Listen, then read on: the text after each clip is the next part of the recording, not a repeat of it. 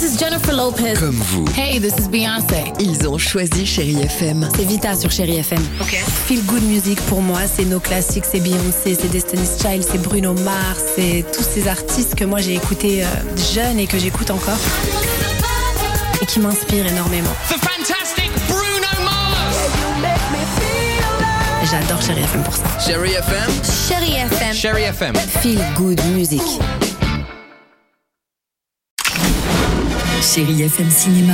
Marc Choquet. Bonjour à tous et bienvenue dans ce podcast pour parler ciné. Allez, je commence avec une question. Si je vous dis Salvador Dali, ça vous évoque quoi? Des moustaches en l'air? Oui. Un accent reconnaissable? L'un des célèbres tableaux, les montres molles? Ou encore, pour une certaine génération, une célèbre publicité pour une grande marque de chocolat? Oui, Dali inspire et le réalisateur Quentin Dupieux a voulu non pas en faire un biopic, mais lui rendre un bel hommage à travers non pas un, mais cinq Dali, avec pour les interprétations un casting 5 étoiles. Jonathan Cohen, Édouard Baird, Gilles Lelouch ou encore Pio Marmaille. Dali est probablement On est là le seul artiste encore vivant sur cette planète.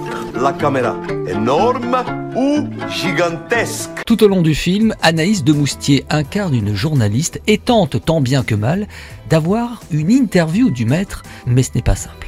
Je voulais pas vous décourager, vous avez l'air tout excité par le projet, mais entre nous, une boulangère qui veut faire un documentaire sur un peintre, J'ai rencontré pour vous Jonathan Cohen, l'un des cinq d'Ali, et pour le comédien, c'était une magnifique expérience. Moi j'adore parce que ça nous fait sortir de nous-mêmes. Il y a comme un travail de masque. Donc en vrai de se cacher derrière un masque, là c'était les moustaches. Et puis après d'essayer d'être le plus sincère possible euh, dans ce qu'on fait pour justement que ce soit pas euh, une caricature ou euh, une blague. C'est un hommage même au surréalisme, au rêve exceptionnel. C'est hyper beau. C'est une œuvre quasiment de musée d'Ali Pour Quentin Dupieux, le réalisateur, le personnage d'Anaïs de Moustier est aussi essentiel. La performance des Dali prend tellement de place, parce que forcément ça fait du bruit, c'est impressionnant à regarder, etc., qu'on on oublie presque par moment à quel point la composition d'Anaïs est précise et, et brillante, parce que forcément elle, elle fait moins de bruit, et c'est un truc qui est vachement plus retenu. C'est vraiment balèze ce qu'elle a fait, elle aussi. En fait, euh, c'est un peu noyé effectivement par la présence de ce personnage euh, complètement à bloc et qui éclabousse partout.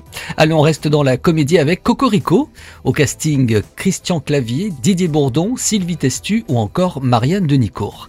Alors le thème, c'est l'ADN. Je vous explique. Alice et François décident de réunir leurs deux familles. Si l'une est plutôt d'un milieu bourgeois, l'autre est plus modeste. Alors là où ça devient irrésistible, c'est que les jeunes tourtereaux vont offrir à chacun un test ADN pour qu'ils puissent connaître leurs ancêtres. Les Bouviers sauvages, grande famille aristocrate, vont avoir quelques surprises. On a un petit cadeau pour vous. Le labo où je travaille est américain. Ils nous ont offert des tests ADN. C'est un test qui détaille toutes vos origines. Les résultats, les voilà. Hein Alors, Notre test ADN, il est sur les murs de ce château. Nous sommes en France depuis Louis VI le Gros. Tu ma chérie, c'est un peu comme ton père, hein. mes ancêtres sont connus depuis longtemps. Je suis française et italienne, et voilà, c'est tout. Enfin, moi, je suis français depuis toujours, alors si ça peut vous faire plaisir, j'ai rien à cacher, moi. Alors qui commence? C'est bien joué, c'est bien écrit, il y a du rythme, et si Cocorico était la comédie en ce début d'année, à suivre.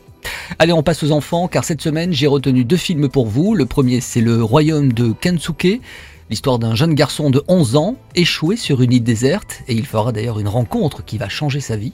Et puis le deuxième, à partir de 8 ans, Le Dernier Jaguar de Gilles Demestre, une grande aventure entre New York et l'Amazonie où une petite fille devenue adolescente retrouvera son jaguar. Ah, j'oubliais, dans les salles également, Dune, avec Timothée Chalamet.